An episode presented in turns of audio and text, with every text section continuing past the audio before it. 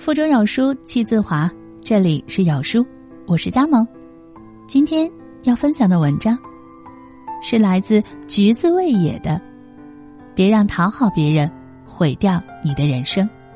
一起来听吧。最近接触到一个新的词汇——讨好型人格，它指的是在生活中过度关注别人对自己的评价，不由自主的想要讨好别人的人。和朋友相处，担心给对方添麻烦；工作中放弃自己的想法去取悦老板的喜好；在爱情里，则逼着自己去喜欢对方喜欢的东西。总担心别人是否喜欢自己，这个问题，微博有着七百多万粉丝、二十三岁成为国内知名杂志《新周刊》最年轻副主编的天才少女蒋方舟也时常遇到。在最新一期的奇葩大会上，他分享了自己关于讨好别人的一些经历。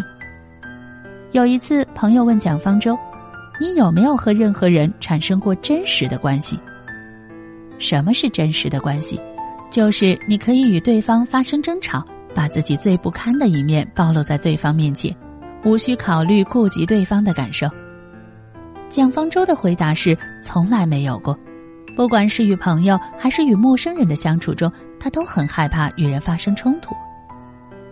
大学期间，蒋方舟担任过一段时间的电视节目主持人，在节目中，如果采访对象说出一些他不认同的话，即便他心里已经有很多不满和想要反驳的话，他仍然会恭敬地说：“老师，您说的真对，再来一段呗。”与情商、懂事、善良无关。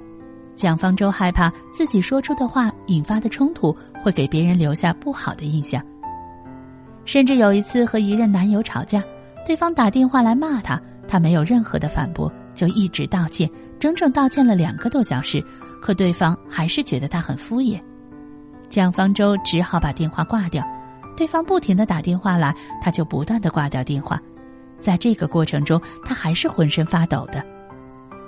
蒋方舟将自己这一系列的行为定义成讨好型人格。讨好型人格的人，无论做什么事情，都很在意他人的情绪和看法，自己是不是符合他人的期待了？怎么做才能不让别人反感，受到别人的喜欢？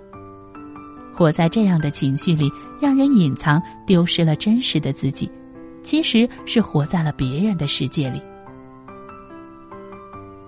有很多时候，我们会将为他人着想和讨好别人混为一谈，用这种想法裹挟了自己，很容易委屈了自己，过度去取悦别人。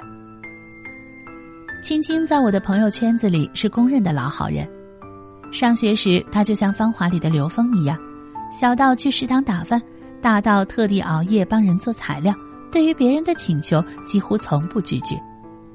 在很多人看来，青青是一个很懂得为人着想的人，但其实大多时候她都是委屈了自己来迎合别人。再好的善良，一旦过了头，便不是善良，而是卑躬屈膝的讨好。大学毕业后，青青早早就结了婚，对象是家里介绍的。她说谈不上喜不喜欢，父母觉得合适就好。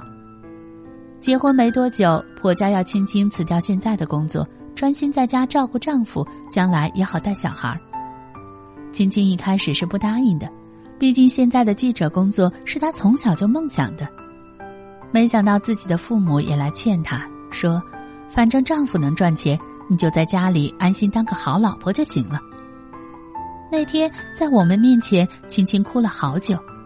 第二天，她还是去辞职了。虽然心有不甘。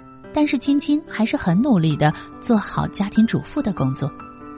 她做饭会分三种口味，婆婆喜欢的是一种，小姑子喜欢的是一种，老公喜欢的是一种。家里的每一个角落，她也都打理的井井有条。因为刚开始的妥协和讨好，婆婆管的也越来越多，细碎到回娘家的时间、穿衣打扮都要管。处处讨好别人，就意味着要牺牲掉一部分的自己。任何一段你需要费力讨好的关系，或者你需要费力讨好的人，都是不值得的。就像蒋方舟所说的：“真正欣赏你的人，是欣赏你骄傲的样子，而不是你故作谦卑或故作讨喜的样子，蒋方舟和青青都属于典型的讨好型人格的人。讨好型的心理在生活中是时常出现的，尤其是在社交软件如此发达的今天。有一次，我参加了一个 QQ 空间说说积赞送一个火锅券的活动。本来想着发一个说说也不碍事，如果攒够了就有了火锅券了，没够那就算了。结果那天我被这条说说弄得心神不宁。没几分钟，我就会打开手机看看现在有多少个赞了。看完赞的数量，又打开空间的访客记录看看谁看过我这条说说。一些关系比较好的看了说说又不给我点赞，我就在想，是不是我这条让对方觉得反感了？就在这样的循环往复中，那天晚上我什么事情都没有做成，大半的时间都浪费在了无意义的网络形象经营中。相信很多人都有过这样的情况：发一个朋友圈，必须选上最好看的一张照片，打打删删，写出漂亮的文案，心满意足的按下发送键。接下来的时间就是看看别人在底下的评论如何，数一数有多少个赞。当网络把人与人之间的连接加强了，每个人受到的关注度变得更多了，被人喜欢这个需求被渐渐放大了。严歌苓说：“我发现一个人在放弃给别人留好印象的负担之后，原来心里会如此踏实。一个人不必再讨喜别人。”就可以像我此刻这样停止受累。越在意别人，越关注被人喜欢这件事情，心理负担也会越来越大。讨好一个人本身就是一种卑微的姿态，低到尘埃里，别人就容易把你当成尘土来对待。可可香奈儿有这么一句话：，与其经营别人的背弃和不善，不如经营自己的美好。委屈自己去讨好别人，换来别人的看不起和自我的丧失。人生真正应该取悦的那个人，永远是自己。一个人知道为什么而活，就可以忍受任何一种生活。心中有方向，步伐踏实，那些他人的评价终究只是浮云。讨好别人，活成别人期待的样子，不是人生目标，活成最独特的自己才是。我们终此一生，不就是要摆脱别人的期待，找到真正的自己吗？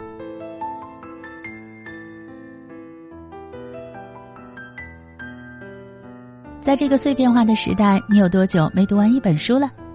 好了，这就是今天跟大家分享的文章，不知你是否有所感悟呢？欢迎在留言区抒发自己的感想，我们明天见。